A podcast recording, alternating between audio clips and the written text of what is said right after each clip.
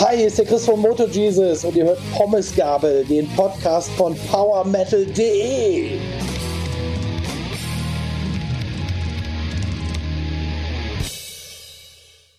Ich hätte jetzt beinahe Hell yeah gesagt, wie meine liebe Kollegin, aber heute begrüße ich euch alle mit einem kräftigen Hellbreaker. Hallo und herzlich willkommen zu Pommesgabel. Ich freue mich tierisch auf die heutige Folge, denn das aktuelle Album Hellbreaker geht mir partout nicht mehr aus der Birne. Es ist ein absoluter Schädelspalter eine richtig geile Mischung aus zeitlosem Hardrock und wirklich schnörkellosem Heavy Metal. Und ähm, hierfür ist der heutige Gast generell mit seiner Band bekannt. Ich freue mich sehr aus dem nicht weit entfernten Mönchengladbach. Der liebe Chris von Mutter Jesus. Hi Chris. Ja, wunderschönen guten Tag, Marcel. Ich freue mich sehr, dabei zu sein heute. Ganz, ganz geile Sache. Vielen, vielen Dank für die Einladung. Ich habe zu danken, dass du die Einladung angenommen hast. Wie geht's dir denn? Auch mir geht's so ganz okay. Typischer Montag, würde ich sagen, heute.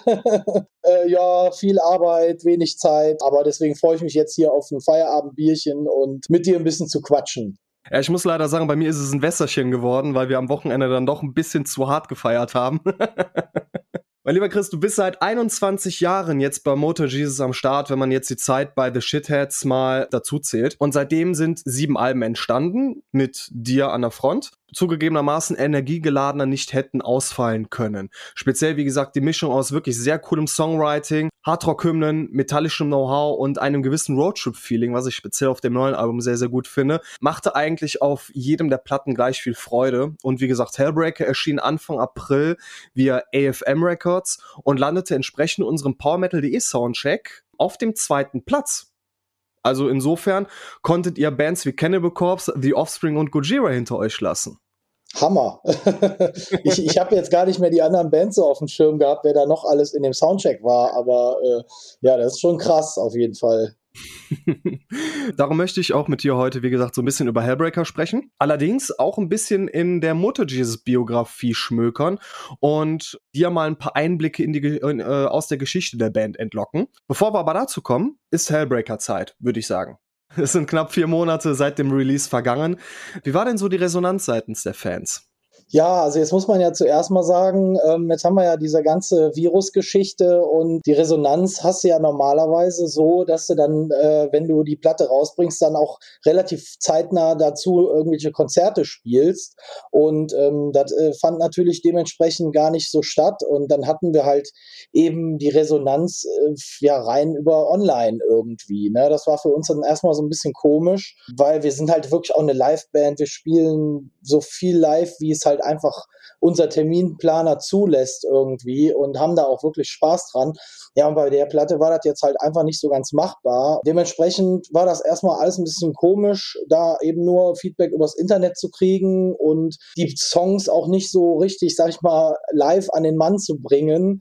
Für uns ist halt auch das Live-Spielen an sich, ist halt so für eine, für eine Rockband so in unserem, in unserer Größenordnung ist halt das Live-Spielen halt wirklich auch eine äh, essentielle Sache irgendwie, ne? Ja, wie ich schon sagte, du bewirbst halt irgendwie deine Scheibe irgendwie durch das Live-Konzert. Also die Resonanz über online und über, ne, also auch natürlich Magazine etc. war insgesamt auf jeden Fall sehr, sehr geil. Also wir waren da wirklich sehr begeistert von, wie viel Zuspruch wir da gekriegt haben. Also scheinbar müssen wir da wohl irgendwas richtig gemacht haben. Ähm, wir haben uns im Vorfeld ja so ein bisschen auf die Agenda geschrieben, zu sagen, so komm, wir wollen mal ein Album machen, was so ein bisschen mehr auf die Fresse geht und weniger ähm, also so, so keine Kompromisse mäßig und, und keine Balladen und dass das Ding so auf den Punkt kommt. Ähm, das hatten wir uns vorher schon so ein bisschen vorgenommen. Das haben wir auch dann so umgesetzt. Beim Vorgängeralbum muss ich auch sagen, bei der Race to Resurrection, da gab es ein paar Stimmen, die halt sagten irgendwie, ha, die ist halt schon was lang und äh, ein bisschen langatmig vielleicht auch. Ähm, ich habe halt immer früher gedacht, so, ey, Value for Money, weißt du, du musst doch 14, 15 Lieder äh, musst du doch schon bringen, weil ich sag mal, der Trend war halt früher auch so. Du hast die CD halt wirklich voll gemacht. Ich glaube, heutzutage ist es wieder so ein bisschen, ähm, geht der Trend halt eher wieder so in diese Vinyl-Geschichte, dass du halt sagst, hast du fünf Songs auf Seite A, hast du fünf Songs auf Seite B und ähm, halt eher so dieses Knackige. Und das fand ich halt auch eigentlich eine coole Idee bei dem Album jetzt beim nächsten Album muss man mal gucken, aber bei der Platte hat es halt eben für uns halt auch gepasst zu sagen, wir halten die dann auch eher ein bisschen kürzer und nicht so lang Und ich glaube, das äh, waren halt auch so ein paar Punkte, die vielleicht, naja, so die guten Kritiken vielleicht auch begünstigt haben. Habt ihr euch denn bei den Kritiken von Race of Resurrection gedacht, okay, das würden wir auch für das nächste Album, also sprich Hellbreaker, dann auch entsprechend umsetzen? Ja, wie ich ja schon sagte, also so, da gab es halt so ein paar Stimmen und ich habe mir das dann schon zu Herzen genommen irgendwie. Ja, also ich meine, da gibt's halt nie irgendwie so einen richtigen Masterplan. Also erstmal schreiben wir natürlich auch Songs, wie es halt einfach rauskommt, sag ich mal. Du kannst das ja auch irgendwie nicht so richtig ähm, steuern, sondern du schreibst ja erstmal einfach ins Blaue irgendwie die Nummern irgendwie und fängst erstmal an aber es, naja, es fing halt eben auch direkt so an, dass wir gedacht haben, ach, das muss irgendwie schneller, das muss irgendwie mehr knallen, das muss irgendwie ein bisschen mehr Punkrock sein oder ein bisschen mehr auf die Fresse gehen. Und da hatten wir auch direkt schon so einen Bock drauf bei der Platte jetzt. Dementsprechend sind wir dann halt so in diesem Stil halt auch irgendwie dann geblieben. Ne? Also ich sag mal, wir haben es nicht so richtig gesteuert, aber halt schon, wir haben halt gemerkt, so, ach, da haben wir selber, selber Spaß dran beim Schreiben wenn es ein bisschen mehr nach vorne und mehr, ein bisschen mehr auf die Zwölf geht.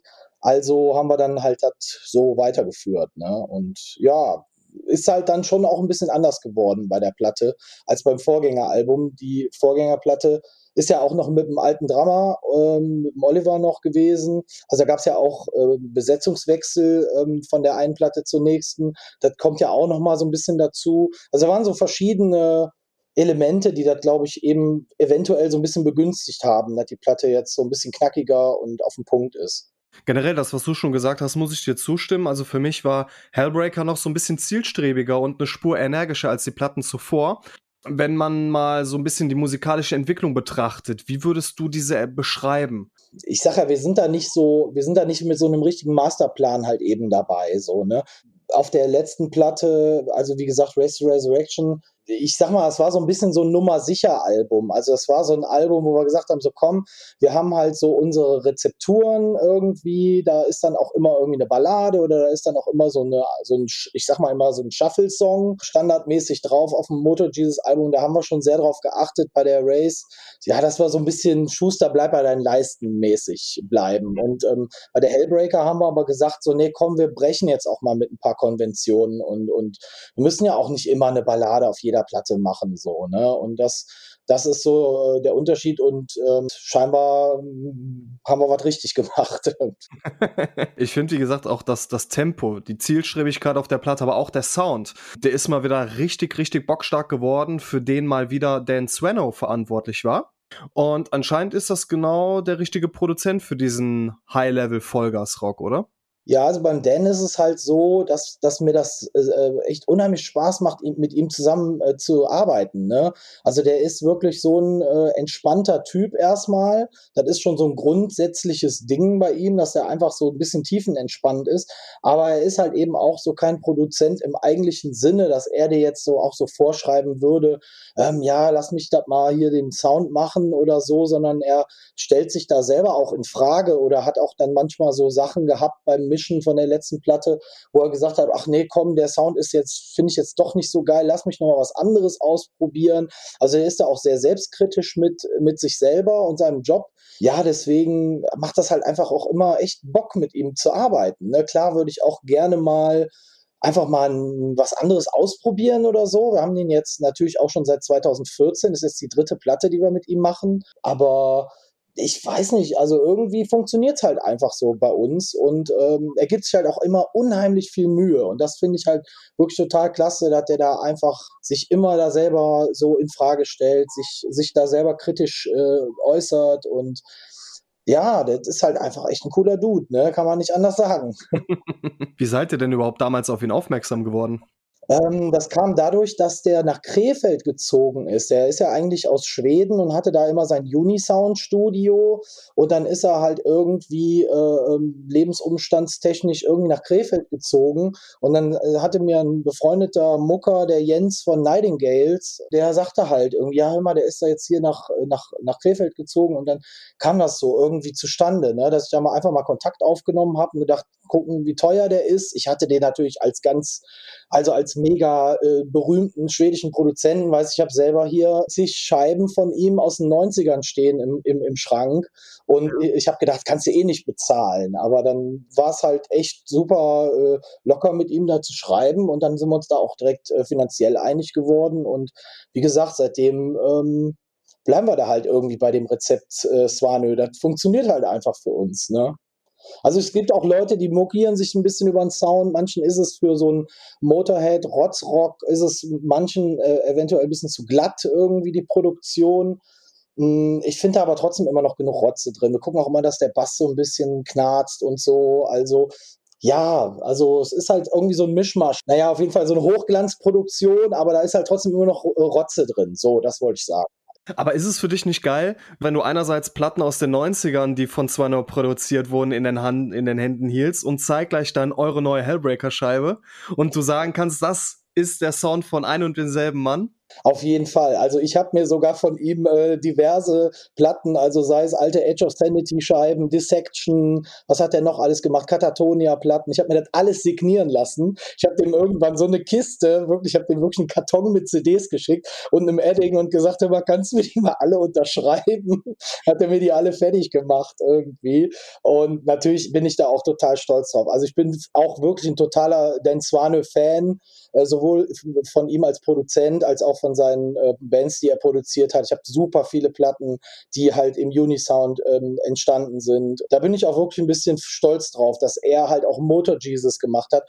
Und was ich auch immer cool fand, war, ähm, äh, und da hatte er auch selber Bock drauf, weil er hat ja auch zum Beispiel mal Millen Collin gemacht, äh, so eine, so eine schwedische Punkband, ne? Und das war eine von wenigen Bands, die er so gemacht hat. Er ist ja schon berühmter für so Extrem-Metal halt so, ne? Also für Death Metal und Black Metal Scheiben und so. Und ähm, also ich sag mal, wir mit Motor Jesus und Millen sind auf jeden Fall eine von eher wenigen rockigen Bands, die er so produziert hat. Und gerade das fand ich auch interessant. So, wie geht der da dran, ne? An so eine Rockgeschichte halt so. Und ähm, ja, und ich glaube, da ist er auch selber ein bisschen stolz drauf. Der hatte auf jeden Fall auch total Bock auf, auf Rockmucke irgendwie, das so zu produzieren und so. Wenn du Millen Collin erwähnst, dann muss ich so ein bisschen an den Tony Hawk Soundtrack von damals auf der Playstation denken. Und ganz ehrlich, da würde doch Hellbreaker perfekt zu passen, oder? Ja, klar, das wäre natürlich geil, mal irgendwie so, so irgendeinen Beitrag bei irgendeinem Game zu haben. Ne? Da wäre ich natürlich äh, Feuer und Flamme. Ja, das ist natürlich immer so ein Lizenzkram und ich weiß gar nicht, wie man da überhaupt reinkommt in solche Sachen. Ne? Das ist immer so eine Sache. Also Shoutout an jeden, der das gerade hört. Moto Jesus hat Bock, bei dem Game dabei zu sein. ja, äh, wir waren ja schon mal bei D-Max halt, ne, so im, im, Fernsehen in so ein paar Trailern. Und ähm, wir waren auch mal mit Motor Jesus so als, als ähm, Hintergrundmusik bei äh, Galileo sogar. Ja, immer wenn das irgendwas mit Fun-Sport oder irgendwelche, also wenn irgendwelche Berichte waren mit, mit irgendwelchen, was weiß ich, was, irgendwie sportlichen Sachen oder sowas, wo die so fetzige Mucke irgendwie brauchten, da haben sie dann irgendwie so ein paar Mal Motor Jesus gespielt. Das ist aber auch schon zehn Jahre her oder so. Das war irgendwie 2011, 2012 oder so. Aber das ging irgendwie über einen Musikverlag oder so. Also die haben das dann angeboten und das ist halt so, da kommst du so als normaler Bandfuzzi, kommst da gar nicht so einfach rein. Also das wird dann so einem Sender irgendwie angeboten und ähm, die nehmen das dann entweder oder nehmen es halt nicht. Ne? Also ist man schon mit Motor Jesus wahrscheinlich viel früher, als man glaubt, in Berührung gekommen, wenn man damals 19 Uhr pro 7 eingeschaltet hat, nach den Simpsons. Könnte sein. Also ich habe damals auch immer so von irgendwelchen Bekannten dann irgendwie, weil ich gucke selber fast gar kein Fernsehen. Ich gucke nur so Netflix oder irgendwas, wo ich dann selber Bock drauf habe. So. Und so Fernseh zur Berieselung mache ich mir fast gar nicht an. Und dann schrieben mir dann irgendwelche Typen im Facebook so, ey, ihr lauft hier gerade bei Galileo und toll. Ich habe das aber selber halt nie mitgekriegt. sehr cool. Eine Frage, die ich mir sehr häufig gestellt habe. Du hast ja auch wirklich einen sehr, sehr markanten Gesangsstil. Auch der sehr gut zu diesem Vollgasrock passt. Aber muss ich auch dazu sagen, zu den Balladen, die jetzt nicht auf Hellbreaker, aber auf den Alben zuvor auch stattgefunden haben. Hast du dich denn von irgendeinem Sänger im Rock- oder Metal-Bereich damals mal beeinflussen lassen? Oder nimmst du noch Einflüsse jetzt auch jetzt auf dem siebten Album noch mit? Ja, da habe ich auch selber schon mal eine Folge von unserem YouTube-Kanal äh, Motor Metal, äh, haben wir da schon mal eine Folge drüber gemacht, über, über so Sängereinflüsse halt man ist halt von super, super vielen verschiedenen Sängern irgendwie beeinflusst. Äh, also einen einzigen zu nennen, wäre eigentlich, äh, würde der ganzen Geschichte eigentlich irgendwie nicht gerecht werden. Ne? Also klar, ich meine, ich muss sagen, ich stand schon immer so auf diese rockigen Thrash-Metal-Sänger. Also John Bush von Anthrax zum Beispiel, oh, ist so einer von meinen absoluten Heroes. Ne? Dann ja. äh, LG Petrov natürlich, der leider verstorben ist. So, das war so mein, mein Top-Sänger in Sachen Brüllen und so. Ne? Halt natürlich Phil Anselmo. Ich bin halt ein mega Pantera-Fan gewesen früher. Also gerade als Kiddie, ne, da war ich sogar mehr Pantera-Fan als Metallica. Also alle meine Kumpels waren alle auf dem Metallica-Trip und ich war immer so der Einzige, der gesagt hat, nee, Pantera ist aber geiler. So, ne? Habe die Pantera-Fahne echt immer hochgehalten und ähm, klar, Anselmo war für mich wirklich der größte Typ so, bis der dann halt so ein bisschen drogenmäßig versumpft ist und dann immer mehr abgekackt ist. Das war schon 99, ging es da schon bei dem so ein bisschen leider bergab so. Naja, aber ich, ich sag mal sowas, ne? Also da sind schon ganz viele verschiedene Sänger, ähm, Kyle Thomas zum Beispiel oder hier der Phil Rind von ähm, Sacred Reich zum Beispiel. Aber es sind alles halt eben auch diese rockigen diese rockigen Metal-Sänger, ne? So denselben Stil habe ich ja dann auch irgendwie entwickelt. Ich habe auch eine Zeit lang mal versucht, viel zu schauten, aber so schauten ist auch nicht so ganz mein Ding. Also ich könnte jetzt auch nicht in der Band nur brüllen oder so. Ich hätte da keinen Spaß mehr dran. Ich war früher auch in der Melodic Death Metal Band und habe auch viel äh, geschrotet so, ne? Aber irgendwie ähm, merke ich einfach so, okay, dieses, dieses rockige Singen mit Röhre, das kann es halt am besten und das Ne? So, da ist auch wieder Schuster bleibt bei deinen Leisten. Was soll ich da irgendwie rumexperimentieren, wenn ich das am besten kann, so halt. Ne? Und du brauchst ja auch einen Gesangsstil, bei dem du dich auch wirklich wohlfühlst, bei dem du komplett du selbst sein kannst.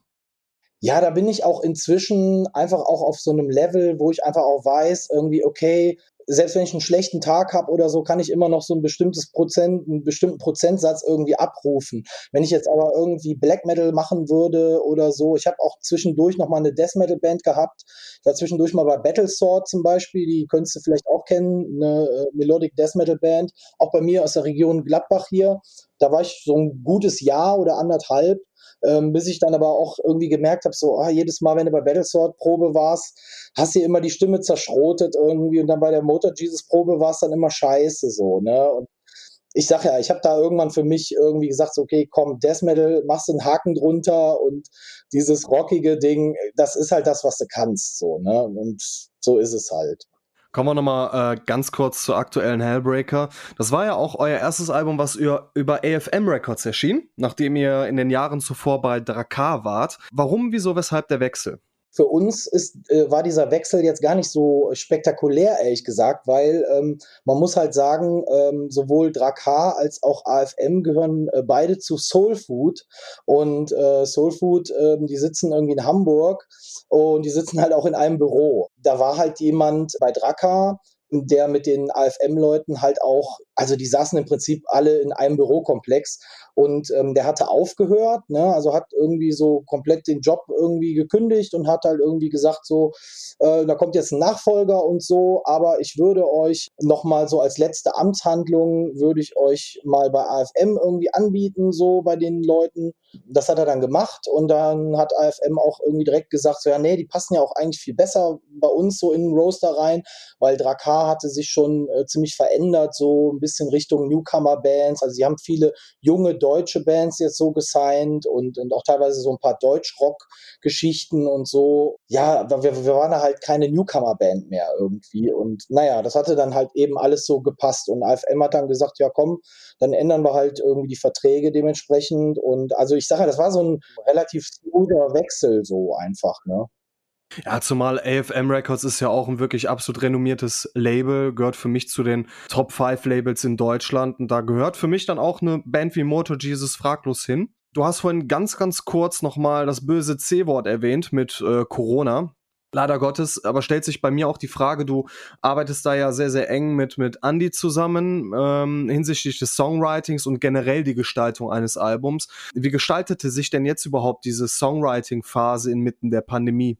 Ja, also das war natürlich auch echt schwierig so, ne? Also wir mussten da wirklich erstmal komplett umdenken, so, ähm, weil normalerweise waren wir all, all die Jahre zuvor immer so auch zusammen im Proberaum, ne? Also wir haben zwar immer in so kleinen Grüppchen, also mal zu zweit, mal zu dritt, immer Songs geschrieben und die dann aber nachher irgendwie in den Proberaum gebracht und dann mit allen fünf Leuten das dann zusammen arrangiert oder so. Aber das war jetzt halt eben gar nicht so richtig äh, mehr möglich aufgrund der ganzen Lockdown-Geschichte und so. Und dann haben wir halt viel so geskypt und so, ne? Dann haben wir halt gesagt, so komm, dann machen wir Songwriting-Session einfach so über Skype haben dann abends, weiß ich nicht, uns, uns dann so für 6 Uhr verabredet und äh, ich habe mir dann hier so ein Keyboard aufgebaut oder sowas, ne, mit dem Laptop davor und konnte dann so ein bisschen rumdüdeln und ein bisschen erklären, was ich meine oder sowas. Oder ich habe halt auch immer, weil ich viel in der Nacht, äh, im Nachtdienst arbeite, habe ich dann immer irgendwelche Ideen in der Nachtwache gehabt, wenn natürlich total ruhig ist im Haus und bist so mit deinen Gedanken da irgendwie, rennst da rum, machst da deinen Job irgendwie und ähm, dann habe ich halt auch irgendwie immer viele, viele Riff-Ideen äh, gehabt, so, ne? Und die habe ich mir dann schnell aufs Handy geflötet, damit ich nicht vergesse.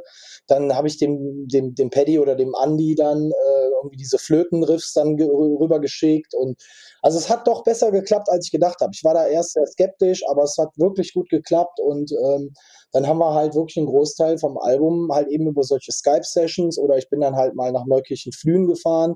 Da hat der Paddy, unser, äh, unser anderer Gitarrist, hat da quasi sich ein kleines Home-Recording-Studio hingebaut jetzt im Keller. Da konntest du halt auch dann in, in, in kleineren Zweier Teams oder wie gesagt, maximal zu dritt haben uns vielleicht mal getroffen, aber meistens eher in so einer Zweierkonstellation haben wir dann da dran rumgeschraubt. Ne? Wir haben jetzt ähm, auch von vielen Bands gehört, die aufgrund der Ko konzertfreien Zeit äh, einfach wesentlich mehr Energie und generell mehr Zeit in die Songwriting-Prozesse von neuen Alben reingesteckt haben und darum wesentlich früher fertig waren als jetzt beispielsweise im Vorfeld geplant. Und ihr habt ja wirklich in sehr fanfreundlichen vier Jahresabständen bisher immer die Alben veröffentlicht. Nur Hellbreaker drei Jahre nach Race to Resurrection. War das denn auch so ein bisschen Corona geschuldet, dass ihr einfach wesentlich schneller vorwärts kamt? Ja, also erstmal hat man natürlich auch einfach nicht so viele Live-Konzerte auf der Uhr. Ne? Also normalerweise haben wir ja schon immer gut was an Terminen auf der Uhr. Und äh, dadurch wird natürlich die ganze Songwriting-Geschichte fällt natürlich dadurch immer so ein bisschen ins Hintertreffen, so durch diese ganze Lockdown-Geschichte und eh äh, war nichts mit Live-Spielen, konntest du dich halt wirklich 100% nur auf die Musik konzentrieren, weil halt links und rechts drumherum nicht viel gelaufen ist. Ne? Jetzt muss man aber sagen, bei den anderen äh, Alben war auch immer irgendwas. Also diese vier Jahre, die waren wirklich nicht so beabsichtigt, sondern äh, wir hätten die wahrscheinlich in drei Jahren oder zweieinhalb oder so fertig gekriegt. Aber bei einer Platte äh, bin ich dann an der Pumpe operiert worden, äh, war gesundheitlich äh, völlig ausgenockt, äh, fast ein Jahr lang. Bei der Platte davor gab es irgendwie Line-Up-Schwierigkeiten, so, ne? Also irgendwas kam uns auch immer ein bisschen dazwischen, sonst hätten wir wahrscheinlich immer so einen Dreijahresrhythmus gehabt, aber naja, jetzt haben wir zum ersten Mal irgendwie mal ein bisschen zeitnah fertig gekriegt. Ja, sehr zur Freude unseres April-Soundchecks, wie ich fand, hat den auf jeden Fall nochmal um eine rockige Note verfeinert. Und ich finde, mein lieber Chris, das ist auch ein sehr, sehr guter Zeitpunkt, um mal ein bisschen durch die Geschichte von Motor Jesus zu gehen. So richtig los ging es ja quasi nach zwei Demos Anfang der Nullerjahre, als dann Andy und äh, ja, ein neuer Sänger eingestiegen ist. Und 2003 kam dann das Debüt und 2004 dann das Album Dirty Pounding Gasoline heraus unter dem damaligen Bandnamen The Shitheads. Wie bist du denn überhaupt damals an die damals noch äh, genannte Band The Shitheads gestoßen? Wie kam später Motor Jesus mit Chris zusammen? Ja, also die Shitheads kannte ich schon vorher. Ähm, das waren im Prinzip auch schon so Bekannte von mir eigentlich. Ähm, ich hatte äh, so eine Teenie-Band, da waren wir halt auch alle 16, 17, 18 und das war so meine erste Band. Das war so ein Punk-Grunge-Mischmasch und da hatten wir mit den Shitheads mal zusammen in Viersen in einem Jugendzentrum gespielt. Das war auch gar nicht mal so ein kleines äh, Ding. Das war irgendwie so ein Festival mit, mit sechs, sieben Bands und die Shitheads waren da mit dabei und da haben wir uns direkt äh, super verstanden. Also allen voran mit dem Bassisten damals, mit dem Mark irgendwie, dem alten Bassisten, haben wir super nett gequatscht und danach ist der Kontakt halt nie so ganz abgebrochen zu den Jungs. Und ähm, das muss man sagen, die Shitheads haben damals noch eher so eine Hardcore-Metal gemacht. Also ich sag mal, sie wollten sowas machen wie Machine Head. Es war aber mehr so Death Metal mit irgendwie so Hardcore-Einflüssen. Also die hatten halt einen Sänger, der war schon eher so Röhre. Der war so ein bisschen, äh, ich, ich fand den immer so ein bisschen wie Dave Ingram von Benediction mäßig. Naja, der hat auf jeden Fall ziemliches Organ. Und die Mucke war halt ein bisschen grooviger, aber halt irgendwie nicht richtig Hardcore, aber auch nicht richtig Death Metal. Also irgend so ein Mischmasch hatten sie gemacht naja, da war halt irgendwie immer der Kontakt da. Und dann äh, wollte ich die Jungs eigentlich mal anrufen, äh, ob die nicht nochmal Bock hätten, mit uns zusammenzuspielen. Da hatte ich aber schon so eine Melodic Black Metal Kapelle äh, damals, äh, wo ich äh, gesungen habe. Und dann wollte ich die äh, für Viersen irgendwie äh, in, in einem, wieder für so ein Jugendzentrum-Gig irgendwie mit dazu holen, weil die halt eben aus der Viersener Region waren. Dachte ich, ist vielleicht nicht schlecht, äh, wenn du noch eine Band da aus der Region hast. Und dann habe ich da so angerufen und gesagt, so immer, Jungs hier, habt ihr nicht Bock mit uns zusammenzuspielen? Ja, und dann sagte der Guido am anderen Ende, ja, wir haben aber keinen Sänger, wir können nicht mitspielen. Ja, und dann ging es natürlich ping, ne? dann habe ich mir das so zwei, drei Tage überlegt und ich fand die Mucke eigentlich auch immer ganz cool ja, und dann habe ich halt angerufen und gesagt, hör mal Jungs, soll ich nicht mal vorbeikommen, hier mal Audition machen? Dann war die Sache eigentlich schon geritzt und ein halbes Jahr später, sag ich mal, da war ich mit den Jungs schon so ein bisschen am Proben. Es kristallisierte sich auch schon heraus, dass es weggeht von diesem Hardcore-Metal zu so einem rockigen Zeug irgendwie. Und da habe ich halt gesagt, so hör mal, ich habe einen bei mir in der Klasse, da war ich noch in der Ausbildung zur, als Heilleitungspfleger da äh, war halt der Andi damals bei mir in der Klasse ähm, und der hatte auch so eine Metalband irgendwie, wo er aber auch noch nicht so lange dabei war.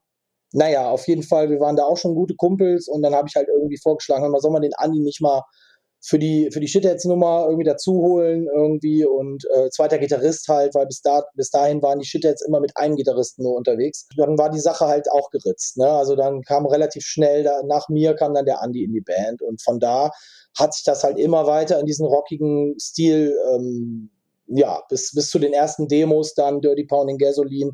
Da gab es ja ein Demo, das Dirty Pounding Gasoline heißt auch und äh, ein äh, Demo namens Demon Ride. Und die beiden Demos zusammen ergeben sozusagen auch so ein bisschen das Debütalbum. Also wir haben dann nachher die beiden Demos sozusagen zusammengeklatscht, noch ein, zwei Songs dazu und das war dann das Debütalbum. So, so kam das damals, ja. Da gerate ich immer ins Schwelgen hier. ja, ich, ich sehe dich auch gerade ein bisschen in Nostalgie äh, schwimmen. Insofern äh, eine sehr, sehr coole Geschichte eigentlich. War das denn für dich damals als 25-jähriger Bub noch äh, das, das erste Album, was du aufgenommen hast oder das erste Album, an dem du selbst beteiligt warst als Sänger? Ja, also das war natürlich wirklich mein erstes Full-Length-Album sozusagen, also richtig Album im Sinne von kommt auch bei einer Plattenfirma raus ähm, da warst du natürlich total stolz drauf irgendwie. Ne? Also ich hatte vorher halt, wie gesagt, mit so einer, mit so einer Black Metal Kapelle so ein bisschen mal Demos gemacht und halt mit den Shitheads schon Demos gemacht, aber dann halt so das erste Album zusammen äh, aufzunehmen und sich dann in den Schrank zu stellen, da war man halt total aus dem Häuschen und äh, das war natürlich noch wirklich was ganz, ganz Besonderes irgendwie. Heute ist es natürlich immer noch was Besonderes, also auch Hellbreaker habe ich mir wirklich jetzt wirklich stolz in allen Versionen in den Schrank gestellt und das ist immer irgendwas Besonderes. Das sind immer irgendwie deine Babys auch. Aber ähm, so die, dieses, dieses erste Ding, klar, ist schon was Besonderes auf jeden Fall weil Hellbreaker aber auch ein verdammt geiles Artwork hat. Also gerade wenn ich das in der Vinyl-Version sehe, ah, oder, oder als T-Shirt, ich muss mir das als, als rotes T-Shirt immer noch holen. Normalerweise bin ich Schwarzträger, eigentlich so, wie es sich gehört. Aber dieses rote Hellbreaker-Shirt, ich habe noch ein viel zu kleines Municipal Waste-Shirt, auch in Rot. Das wird jetzt mal ersetzt durch ein entsprechendes Hellbreaker-Shirt. Ja, ich habe gerade ein paar neue rote drucken lassen. Also ich schicke dir gerne eins rüber, ist kein Problem. Vielen lieben Dank. ja, perfekt nach The Shitheads wurde es dann Zeit für Motor Jesus. Es gab ja auch einen Song auf dem The Shitheads Debüt, auf dem Album namens Motor Jesus. War das so gesehen der ausschlaggebende Punkt, dass ihr gesagt habt, hey Leute, The Shitheads, das hört sich irgendwie, wenn man ein bisschen weiter plant, doch ein bisschen doof an. Wollen wir nicht lieber Motor Jesus nehmen? Ja, also der Ausschlag kam halt gar nicht mal von uns, sondern der kam von der Plattenfirma, allen voran der gute Chris Boltendahl von Grove ah. Der saß nämlich damals im Büro von Locomotive als A&A und hat uns damals auch unseren allerersten Plattenvertrag verschafft sozusagen. Wir haben damals äh, ähm, einmal vor Motorhead gespielt und da war der Chris im Publikum und danach äh, kam er auf uns zu und hat irgendwie gesagt, hier habt ihr nicht mal ein bisschen Demomaterial etc. Ja, dann war das äh, Dirty Pounding Gasoline-Album dann raus und ähm, dann gab es irgendwie so ein kleines Problem in Amerika und zwar äh, hatte Locomotive die Platte da rausgebracht. Ähm, aber die Amis sind ja so ein bisschen prüde, was so Schimpfwörter und so angeht. Und die Band äh, Shitheads, also ein Shithead ist ja im, im Englischen irgendwie so ein, so, ein, so ein Kiffer oder so ein, so ein Hänger oder sowas. Also ist auf jeden Fall eher negativ behaftet auch der, der Begriff. Naja, auf jeden Fall äh, sagten die halt schon so, boah, wir kriegen da in Amiland echt Probleme mit der Platte, wir müssen die irgendwie umbenennen. Und dann mussten wir die äh, von Shitheads, äh, haben uns überlegt, machen wir statt Shit, machen wir ein X. Dann haben wir uns da irgendwie diese X-Heads getauft, nur für diesen amerikanischen Release. Da gibt's sogar CDs mit diesem X-Heads-Logo drauf und die sind sogar richtig rar. Also ein Bekannter von mir, der hat da bei Discogs irgendwie über 50, 60 Euro hingelegt, nur damit er diese X-Heads-Platte bekommt. Also hätte ich nicht bezahlt, aber okay. Naja, auf jeden Fall, ähm, ja, Chris Boltendahl hat uns dann ins Büro zitiert und gesagt, Jungs, ey, äh, können wir nicht verkaufen, so, ne, Shitheads, tut es irgendwie nicht, äh, was machen wir? Und ähm, ja, und dann haben wir halt was länger überlegt und auch Namen hin und her äh, uns geschickt und Listen gemacht und keine Ahnung. Und dann kamen wir am Ende doch auf Motor Jesus raus, weil es halt eben ein, ein Song vom ersten Album ist, der Motor Jesus heißt. Da ging es sich um so TV-Preacher-Kram.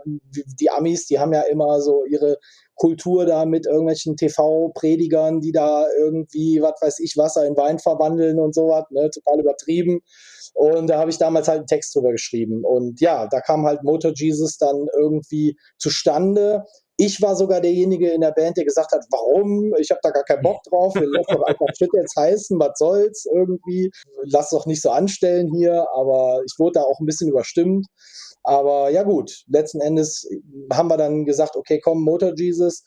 Ja, darum ist, zählt für uns natürlich auch immer das erste Album, diese Dirty Pounding Gasoline Scheibe, die zählt für uns natürlich als Debüt irgendwie immer dazu, weil die Band hat sich nicht, äh, hat sich ja nicht aufgelöst oder so. Wir haben uns halt wirklich nur umbenannt, gleiche Besetzung, gleicher Stil. Es ging halt als Motor Jesus weiter. Deswegen haben wir natürlich nachher auch äh, die Dirty Pounding Gasoline auch als Motor Jesus äh, re-released sozusagen nochmal. Ne? Ja. Ja, aber Moto Jesus Platte kam dann auch, ne, wie du sagtest, 2006. Death Rider äh, war dann das zweite Album. Haben wir so ein bisschen schneller zusammengekloppt. Also die haben wir so in zwei Jahren, in so einem Zwei-Jahres-Rhythmus geschafft aufzunehmen. Unsere einzige Platte, die wir in so einem Zwei-Jahres-Rhythmus geschafft haben. Aber äh, muss ich sagen, für mich persönlich, ne, da, das mag jeder anders sehen, für mich persönlich war das ein bisschen schnell, also auch so ein bisschen überstürzt, möchte ich sagen. So, also wir hätten uns ein bisschen mehr Zeit lassen sollen, dann wäre die, glaube ich, noch ein bisschen besser geworden. Viele Leute sehen die Platte auch immer noch als Nonplusultra an, von daher will ich da auch nicht meckern. Ne? Ja, absolut. Erstmal ganz, ganz liebe Grüße an Chris Boltendahl, wenn er das dann hört, ne? mein Lieber. Äh, wir stehen ja auch noch in Kontakt. Und ich finde aber, Death Rider drückt die Musik von Motor Jesus unheimlich gut aus kurzer, prägnanter Albumtitel, genauso wie Hellbreaker, bringt es genau auf den Punkt. Und auf der Platte befindet sich auch der Song The Howling. Und jetzt ist natürlich meine Frage, was war zuerst da? Huhn oder Ei? Der Song oder dein Spitzname? Äh, der Song, der Song, der Song, der Song. Ja, auf jeden Fall. Also das, das, das Howling-Ding, das kam halt irgendwie ach, ich weiß auch nicht, ich stehe halt auch so total auf diese Skandinavien-Rotzrock-Bands, äh, so wie Glucifer und Helicopters und, und ähm, Turbo Negro und sowas. Ja. Und die haben halt immer alle so Pseudonyme gehabt. So. Jetzt wollten wir uns aber nicht so richtige Pseudonyme geben, ne? Und hatten uns dann halt einfach so, so ein Nickname noch irgendwie dazu gegeben. Und so kam das irgendwie halt, ne? Also wir hatten zum Beispiel bei Andy hatten wir damals Andy Social Peters. aber das ist zum Beispiel, das ist irgendwie nicht so verhaftet geblieben. Also das äh, war dann schnell wieder durch, das Thema. Aber Chris Howling Burks ist irgendwie hängen geblieben, keine Ahnung. Ja, warum auch nicht? Ich meine, ihr seid ja trotzdem bei euren bürgerlichen Namen geblieben. Und ich selbst, ich finde die Dirty-Scheibe, muss ich sagen, ähm, noch sehr Stoner-Rock-lastig. Wohingegen die Death Rider passend auch zum Titel so eine schöne Metalllegierung hat. Und die Songs, die kommen auch wesentlich hymnenhafter noch zu Trage. Also du sprachst ja vorhin von einem, ich will nicht sagen Schnellschuss, aber vielleicht ein bisschen überhastet, aber ich finde gerade, man sieht oder man, man hört sehr gut die Weiterentwicklung. Ist denn auch aufgrund vielleicht der Ballade The Undertaken ähm, die Death Rider eine Platte, auf die du sehr, sehr gerne zurückblickst? Mm, ich muss sagen, ich mag die Undertaken nicht besonders. ah, stark. Ja, das ist echt krass. Also bei mir ist es wirklich genau andersrum. Also ich habe so Songs, also ich kriege halt auch immer viel Feedback, so auf 10 Feet Underground zum Beispiel. Da sind unheimlich viele Leute, denen der Song halt wirklich echt was bedeutet hat, so damals. Also sind aber auch viele Jungs, die halt damals waren, die dann so 16, 17, 18 und die Jungs sind jetzt alle so, ne, halt Ende 20 oder so. Und für die ist das dann teilweise so, ey, da habe ich euch da im Jugendheim gesehen und ich habe da irgendwie meine ersten Konzerte besucht, irgendwie, ne, was weiß ich, in Grevenbruch im Jugendheim oder was, ne, so.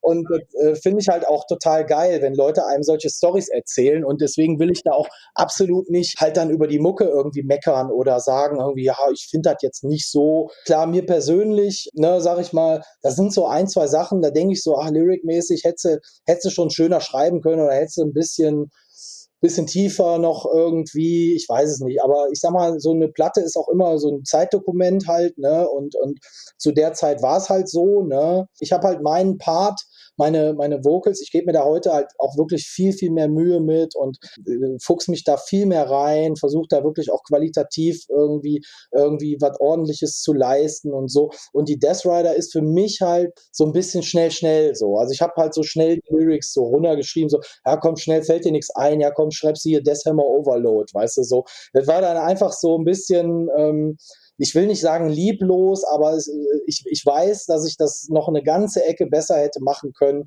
wenn ich so ein bisschen äh, vielleicht auch anders drauf gewesen wäre oder sowas. Keine Ahnung. Nichtsdestotrotz musikalisch, äh, auch was die Jungs da äh, geschrieben haben und sowas. Ne? Also ich war immer schon auch im, im Songwriting mit involviert und habe auch mit Andy den einen oder anderen Song auch musikalisch zusammengebastelt, zum Beispiel Destroyer oder sowas. Aber ähm, musikalisch ist die Platte auf jeden Fall echt eine, eine super Scheibe und sowas. Ich sage ja nur so lyricmäßig, denke ich so, ach, Mensch, hättest du dir mal so ein bisschen mehr, ne, so ein bisschen mehr Mühe gema gemacht, so irgendwie.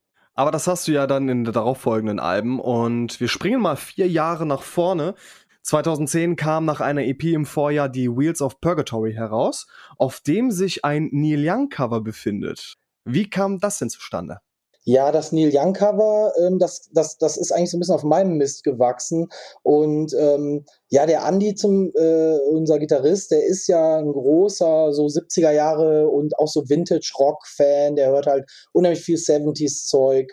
Ähm, halt unter anderem halt eben auch Neil Young und so. Natürlich war mir Neil Young ein Begriff und, und kannte auch jetzt so ein paar Platten von dem. Ich hatte zum Beispiel immer diese, diese ähm, Platte, die, die, die der mit Pearl Jam zusammen gemacht hat, Mitte der 90er. Ähm, also ich kannte schon Neil Young, aber irgendwann hat er mir mal so ein Video, ich glaube, es war auch YouTube, und hat er mir so ein Videoclip irgendwie gezeigt von, von so einem Ding, wo Neil Young auf einem Barhocker sitzt und so ganz akustisch irgendwie ganz runtergebrochen spielt er halt Old Man irgendwie. Und der war noch super jung, also so Anfang 20 irgendwie. Und das hat mich total äh, geflasht irgendwie, so dieser Auftritt irgendwie. Fand ich total geil. Und das ist mir irgendwie so hängen geblieben. Dann habe ich mir auch noch mal die Original-Studio-Version angehört. Da sind ja auch noch so Background-Chöre und, und so viel mehr Arrangement noch drumherum. Und den fand ich halt auch total super. Und dann habe ich halt irgendwann zum Andi gesagt, sollen wir nicht mal irgendwie probieren, den mal einfach mal zu covern, gucken, wie das rüberkommt. So.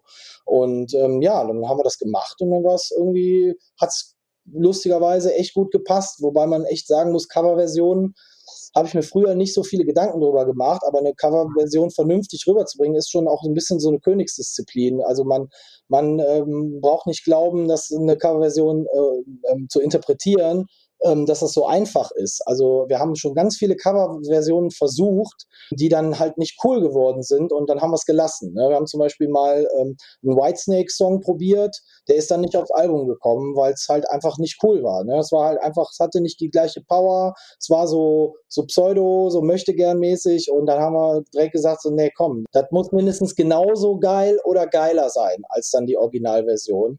Ähm, und das war es dann nicht. Und äh, von daher, also mit Covern bin ich auch sehr kritisch. Und das war halt mal ein Cover, was wirklich mal funktioniert hat. Ne? Zumal es ist ja auch da die, wie gesagt, Königsdisziplin, was du gesagt hast. Du willst auf der einen Seite, willst du deinen eigenen Stil herausbringen, aber auf der anderen Seite das, die, diesen besonderen Zauber des Originals nicht angreifen. Was ich auch vorhin schon gesagt habe, äh, so diese alten Black Label Society kam noch raus, vielleicht auch noch so ein bisschen Denko Jones auf den ersten Alben. Ähm, woher kam denn eigentlich damals so dieser Stoner Rock Einfluss? Ja, also der Stoner Rock Einfluss kam natürlich ganz klar aus der aus der Mucke, die wir zu der Zeit halt wirklich gehört haben. Ne? Also wir waren so Anfang 2000er, war vor allem ich und der Andy, wir waren beide halt total auf so einem Skandinavien Rotzrock Trip, aber gleichzeitig halt auch auf so einem Stoner Rock Trip. Also wir haben unheimlich viel so Monster Magnet gehört und also allen voran war zum Beispiel die sind zum Beispiel die Spiritual Beggars, die äh, nenne ich immer gerne, weil es wirklich ein sehr, sehr großer Einfluss bei Motor Jesus war, gerade vom Debütalbum. Also wir haben super viel die Spiritual Beggars Platten äh, von Anfang 2000er gehört. Also die On Fire, ähm, dann gab es noch die Demons von 2003 oder 4, glaube ich. Super geile Stoner Vintage Rock. Also ich sag mal so, das ist so ein bisschen 70er Jahre Hard Rock, aber mit so einem modernen Sound irgendwie. Ne? Ähm, heutzutage gibt es ja super viele so Proto-Bands, die dann auch so einen Sound haben wie früher, also wie Graveyard oder so.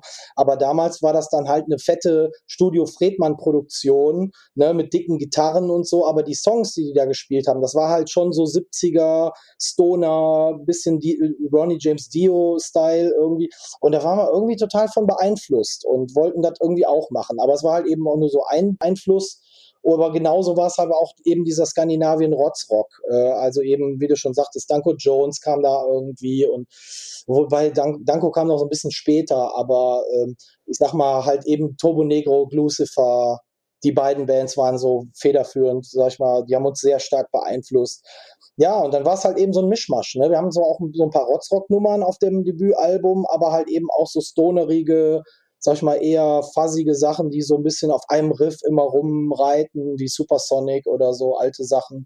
Die nächste Platte, wo du eben schon sagtest, da kam halt dann so ein bisschen der Metal da noch mit rein, wo ich dann auch selber, weil ich so ein alter Metaler bin, ja, da muss noch härter, da muss noch mehr knallen irgendwie, da muss noch mehr Entombed äh, rein irgendwie. Und dann kam da halt irgendwie dieser Metal-Einfluss noch dazu, ne? Und ja, aber ich sag mal, so diese drei, diese drei Genres, ist auch immer noch irgendwo unser, unser Ding. Ne? Also wenn wir Songs schreiben, das sind immer noch so die Bands, die wir uns dann anhören und wo man sich so ein bisschen von inspirieren lässt oder so. Also bei der Hellbreaker war es jetzt auch ein bisschen Punk.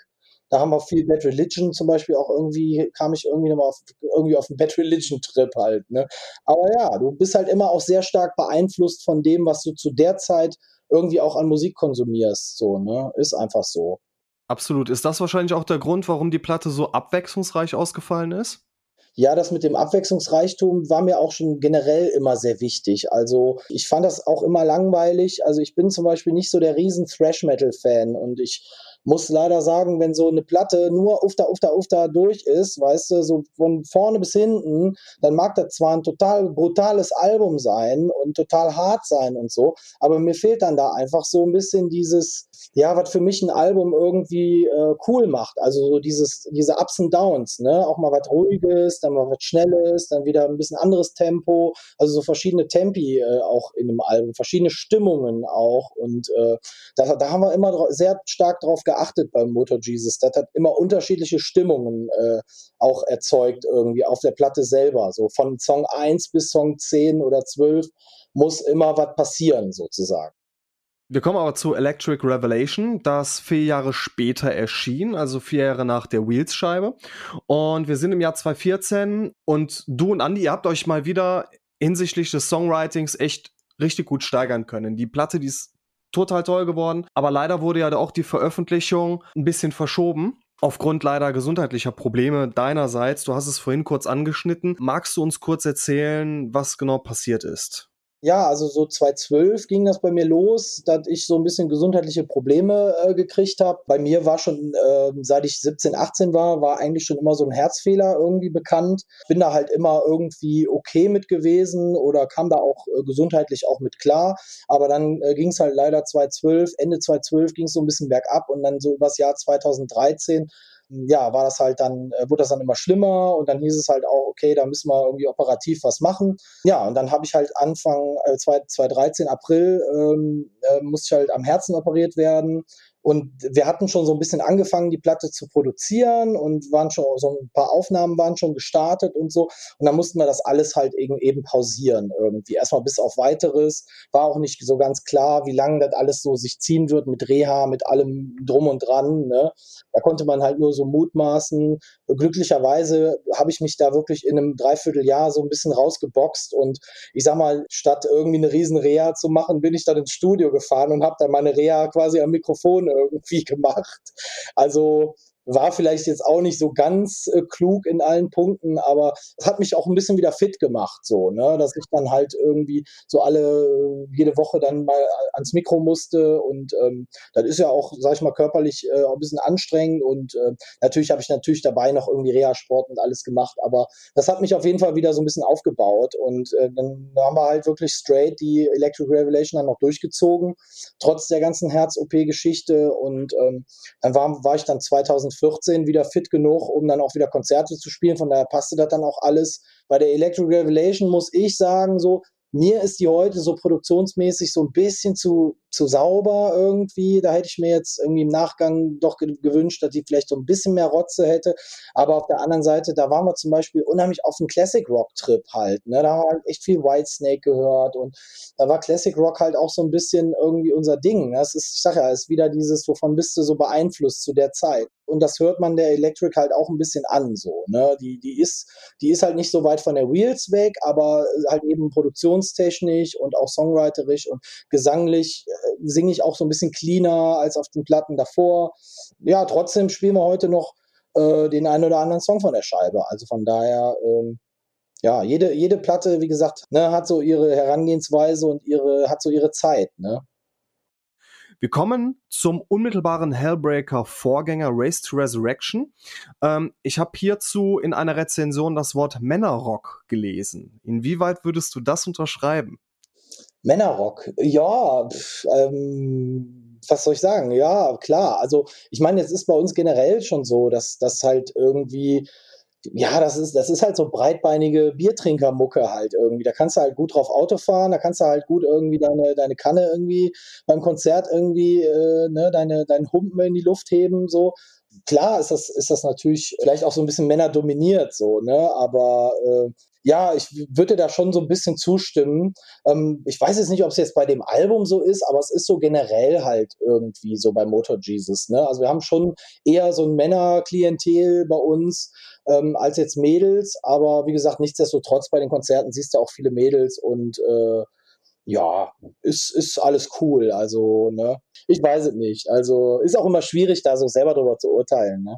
Aber darum gab es ja auch, glaube ich, in der Race to Resurrection Box die Möglichkeit, sowohl zwischen einem normalen Männershirt als auch zwischen einem Girlie auszuwählen. Äh, das stimmt, ja, genau, ja, ja, ja. Und ich habe mir in den letzten Tagen auch nochmal Casket Days angehört. Der ist ja schon ein bisschen härter. Und jetzt kenne ich ja deine Einflüsse, wenn man so ein bisschen an äh, Entombed denkt oder generell an den Death Metal. Von daher war wahrscheinlich dieser etwas härtere ähm, ja, diese, dieser etwas angezogene Härtegrad bei Casket Days wahrscheinlich kein Zufall, oder? Genau, also bei Casket Days ist das wirklich so ein kleines Death Metal Tribute auch gewesen. Ne? Ich sage ja, ich habe früher in, in Death Metal und Black Metal Bands äh, gebrüllt. Ähm, ich habe für die Mucke immer noch total viel übrig, so generell. Ne? Ähm, kauf mir auch selber mal die ein oder andere Death Metal Scheibe. Ich muss aber sagen, ich bin schon eher so ein 90er Jahre Kind und ich äh, kaufe mir da eher noch mehr so meine alten Bands von früher, ja, neue Pestilence jetzt hier gekauft oder wenn man, wenn Unleashed mal eine Scheibe rausbringen, dann kaufe ich mir sowas eher als dann irgendwelche neuen Bands, obwohl da beileibe keine schlechten Kapellen bei sind. Also Lick zum Beispiel fand ich eine sehr geile Band jetzt. Äh, also ich sage, ich habe für Death Metal immer noch ziemlich viel übrig und das war, wollte ich dann halt mit dem Song mal so ausdrücken. Da habe ich ja auch im, in, in, den, in den Lyrics habe ich dann so kleine ähm, ich sag mal, Easter Eggs so versteckt, weißt du, da, da, kann, da kannst du dann so aus irgendwelchen Edge of Sanity Songs oder aus irgendwelchen Dissection Songs habe ich dann irgendwelche Halbsätze irgendwie rausgeklaut und die dann bei Casket Days eingebaut, so. Also es ist dann wie so ein, wie so ein Ratespielchen, da kannst du dann halt mal durchlesen und mal gucken, äh, welches, welche Death Metal Songs hat er jetzt gemeint, so halt, ne. Und da habe ich dann auch Spaß dran beim Schreiben, so, ne. Ich habe halt oft dieses Auto, Thema. Ne? Das ist halt bei Motor Jesus einfach so, wir haben halt einfach unser Motorending und wir haben halt auch immer diese Racing-Texte, sage ich jetzt mal. Und ich habe aber meistens immer mehr Spaß dran, irgendwas äh, zu schreiben, äh, was so ein bisschen was anderes dann ist. Ne? Bei Hellbreaker war jetzt äh, zum Beispiel halt hier dieser Judge Dredd Song äh, Lawgiver wo ich dann total Spaß dran hatte, über irgendwelchen 80er-Scheiß zu singen irgendwie. Und bei der letzten war das halt eben der Casket Days, wo ich dann irgendwelche Death Metal-Lyrics äh, ver verbastelt habe dann irgendwie. Ne? Ich habe da einfach Spaß dran, so, ne? Mit Infernal habt ihr im direkten Atemzug auch eine, wie ich finde, sehr, sehr coole Halbballade auf das Album gepackt. Wie stehst du denn eigentlich generell zu Balladen im Rock- und Metal-Business? Ja, ich muss sagen, ich bin kein ultra Balladen-Freak, so, ne? Also ich, ich finde so eine nette Power-Metal-Ballade oder Power-Ballade, so in 80, im 80er-Kram. Letztens noch habe ich mir noch irgendwie Savage Amusement hier von Scorpions reingezogen ah, ja. im Auto. So eine von meinen Lieblings-Hardrock-Scheiben, so aus den 80ern. Und die Balladen sind schon einfach schön da drauf, ne? Oder heute noch irgendwie Toto gehört, äh, äh eine alte Toto-Scheibe, irgendwie, ich glaube, es war sogar, das, nee, ist nicht das Debütalbum, die, die, die Hydra von ach, frag mich nicht von wann die ist, von 78 oder so. Aber da sind halt auch die Balladen, das können sie halt auch, Toto. Ne? Also ich finde Balladen per se jetzt nicht kacke.